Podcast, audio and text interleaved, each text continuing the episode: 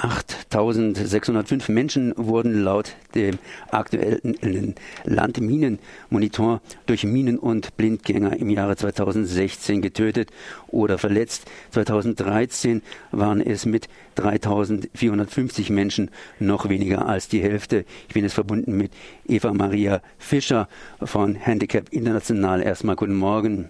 Guten Morgen. Sie haben eine Rundmail rumgegeben. Und zwar haben sie das bezeichnet als einen dramatischen Anstieg der Opfer durch Landminen. Dabei sind Landminen im Grunde genommen geächtet. Und wer kommt es denn, dass solche Zahlen zustande kommen? Zunächst mal der Landminenmonitor zählt Landminen und ähm, also beziehungsweise Opfer durch Landminen und vergleichbare Waffen. Und dazu gehören eben auch einerseits ähm, selbstgebaute Minen, also IEDs, Improvised Explosive Devices, wenn sie minenähnlich wirken.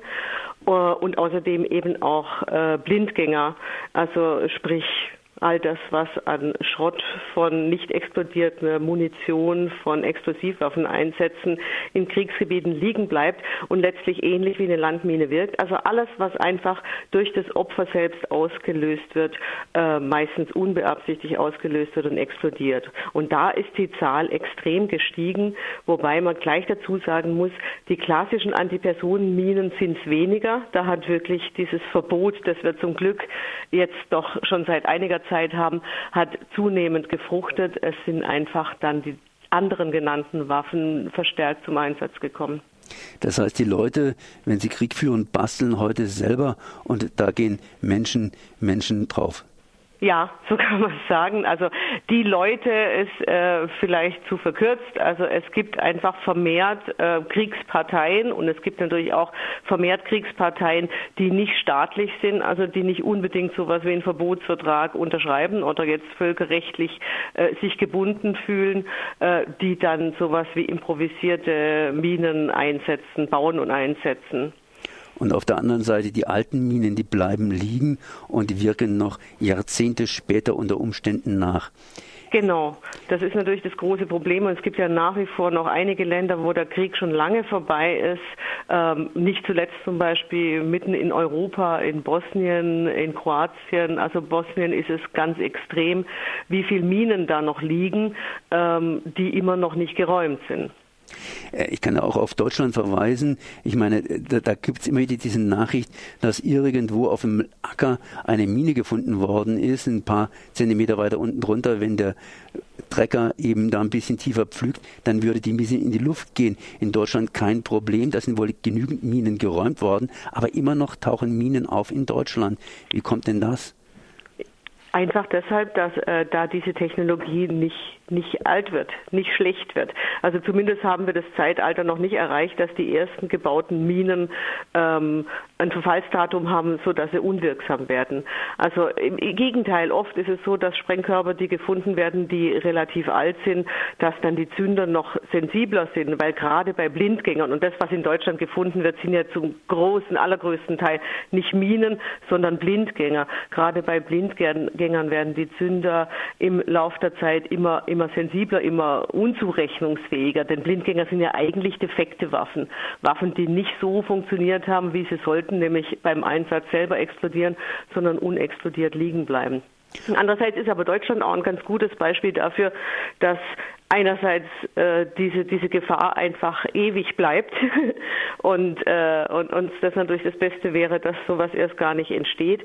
Aber andererseits, wenn man die entsprechende Struktur hat, ähm, wenn es im Land ähm, Kampfmittelräume Ausgebildete gibt und das auch finanziert wird, was hoffentlich in Deutschland dann weiterhin der Fall sein wird, dass dann auch die meisten Unfälle verhindert werden können. Gehen wir mal auf die anderen Länder ein. Da wurde Krieg geführt, jetzt wird kein Krieg mehr geführt, aber die Dinger, sprich die Minen und die Blindgänger, sind ja noch in der Erde drin.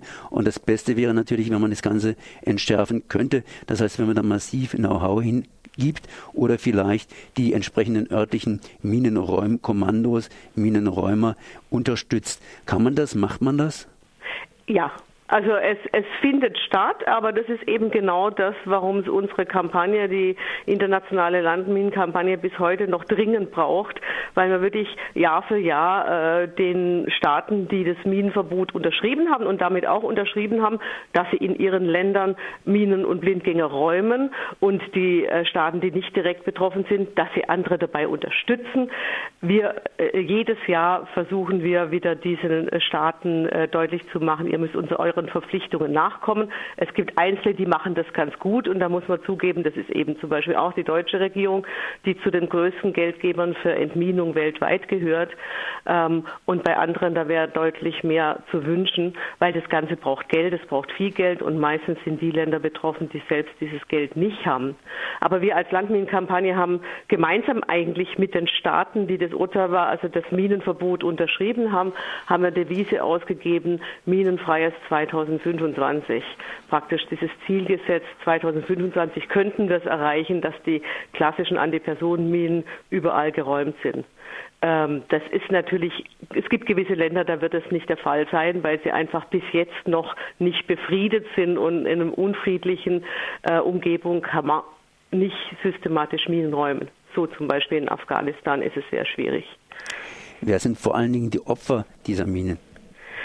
Die Opfer sind äh, vor allem eben länger nach dem Krieg fast alles äh, Zivilbevölkerung. Und Zivilbevölkerung heißt einfach die Menschen, die vor allem rausgehen, die ihre Felder bestellen, wo dann vielleicht Minen- oder Blindgänger verborgen sind, Kinder, die zur Schule gehen. Sind äh, überwiegend also es sind die geringere Prozentsatz sind Frauen und Mädchen, einfach weil in vielen Ländern das mehr die Männer und die Jungs sind, die draußen sind, die sich draußen bewegen. Es sind neugierige Jungs, die sowas finden, was irgendwie interessant aussieht, damit spielen. Dann explodiert es. Es gibt ganz, ganz verschiedene Situationen, wo diese Minen oder Blindgänger unbeabsichtigt von ihren Opfern ausgelöst werden. Wenn die entsprechenden Länder kein Geld haben zum Minenräumen, haben sie Geld, um zum Beispiel den Opfern zu helfen. Ich meine, wenn eine Hand abgerissen ist, ein Mensch in einem armen Land, der braucht beide Hände, um zu überleben. Ganz richtig. Also äh, fehlende Hände sind ganz besonders dramatisch, weil sie wirklich ganz besonders schwer zu ersetzen sind. Das kann man sich ja schon vorstellen. Es ist zum Glück mit einer relativ einfachen Technologie und also unsere Organisation Handicap International damit groß geworden mit dieser Reha-Arbeit für Minenopfer. Es ist relativ einfach noch ähm, fehlende Beine durch Prothesen zu ersetzen. Bei Händen ist es noch um einiges komplizierter und es gibt dann wirklich Länder, wo es sehr viele Menschen Menschen sind, die durch Minen ähm, zum Beispiel Beine verloren haben und wie Sie richtig sagen, die brauchen dann einfach lebenslang Unterstützung. So eine Prothese muss vor allem bei Kindern alle halbe Jahre gewechselt werden, weil die ja noch wachsen. Aber auch bei Erwachsenen, bei einem Bauern, der auf dem Feld arbeitet, äh, geht die Prothese natürlich kaputt, wird zu stark beansprucht und muss immer wieder erneuert werden. Und dann zu der Frage zu kommen, natürlich kostet es Geld und es braucht vor allem einfach eine Struktur, eine Gesundheitsversorgung, die aufgebaut werden muss und wo Rehabilitation ganz stark dazugehört. Und das ist was, was ja sehr langfristig ist und wo wir als Organisation stark zum Einsatz kommen, einfach auch Regierungen zu beraten und die zu unterstützen, dass sie an die Gelder kommen, um solche Strukturen aufzubauen. Funktioniert das? Ich meine, langfristig haben Sie auch äh, erwähnt. Ich kann mir immer wieder vorstellen, jetzt aktuell ist diese Sache eben auch in den Köpfen von Menschen drin. Allerdings mit der Zeit wird es sicherlich auch entsprechend zurückgehen. Das Interesse geht zurück. Aus Kindern werden Erwachsene, aus vielen Erwachsenen werden weniger Erwachsene, aber dadurch ist natürlich die Not auch nicht unbedingt gelindert. Ja, ob es funktioniert, es ist schwierig. Also wir merken das ja selber, weil wir schon seit vielen Jahren zu dem Thema hier arbeiten, immer wieder Interesse zu wecken. Und wenn wir kein Interesse wecken, dann vergessen das vielleicht auch irgendwann mal die, die an der Macht sind und die über den Haushalt bestimmen, als ein wichtiges Thema. Das heißt, es ist unsere Aufgabe hier und äh, hier und nicht ganz einfach, dieses Interesse aufrechtzuerhalten und zu sehen, dieser Bedarf ist noch da. Aber gleichzeitig geht es vor allem darum, dass die Menschen vor Ort, die selber betroffen sind, sich zusammenschließen. Und es gibt sehr viele Organisationen von Menschen mit Behinderungen in von Minen betroffenen Ländern, die sich zusammengeschlossen haben, wo Minenüberlebende mit dabei sind, die einfach selber da sind in ihren Ländern Lobbyarbeit machen, äh, unter anderem dafür, dass die Strukturen und die Versorgung da sind für sie und andere Minenüberlebende. Und das funktioniert äh, zum gewissen Grad. Und wir als Organisation arbeiten vor allem mit solchen Partnern zusammen und versuchen sie zu unterstützen, wo es geht. Können Sie da irgendwelche Beispiele nennen von Ländern, die früher stark von Minen betroffen waren? Ich habe mal kurz gesagt, Deutschland reingesetzt, aber mhm. das ist ja schon lange, lange zurück, aber trotzdem immer noch aktuell. Und also ein bisschen vielleicht was Aktuelleres und die es praktisch gepackt haben, minenfrei zu werden. Und welche Länder sind jetzt gerade ganz besonders stark von Minen bedroht und haben dann vielleicht auch Flüchtlinge, die eben entsprechend in Europa, Deutschland an die Türen klopfen.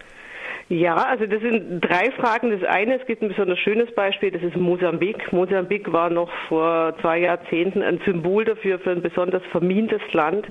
Und da ist es eben mit vereinten Kräften ähm, gelungen. Und vereinte Kräfte heißt, äh, die mosambikanische Regierung hat da stark sich engagiert. Organisationen wie Handicap International waren im Einsatz und internationale Geldgeber haben unterstützt. Äh, und es ist gelungen, dass sich Mosambik im letzten Jahr als minenfrei erklärt hat. Minenfrei immer so, wie es auch Deutschland ist. Deutschland gilt als minenfrei und wie Sie selber sagen, es werden trotzdem immer wieder Restminen entdeckt. Sowas lässt sich nicht ausschließen, aber die Strukturen sind geschaffen, damit das dann auch schnell im Bedarfsfall geräumt werden kann. Das ist das eine. Also es gibt wirklich positive Beispiele und wir sind zuversichtlich, dass es in vielen anderen Ländern auch gelingen kann. Gleichzeitig gibt es immer noch ganz besonders stark verminte Länder. Da gehört Afghanistan dazu. Afghanistan gehört zu den am stärksten verminten Ländern und eben, wo es sehr schwierig ist, in den meisten Regionen systematisch zu entminen, weil einfach die Sicherheitssituation nicht da ist. Und Entminung, Entminer sind im öffentlichen Raum, sind wirklich stark gefährdet und können eigentlich nur dann arbeiten, wenn wirklich eine Sicherheit, eine Sicherheit herrscht um sie. Und dann gibt es andere Länder, Kolumbien ist auch eines der am stärksten verminten Länder.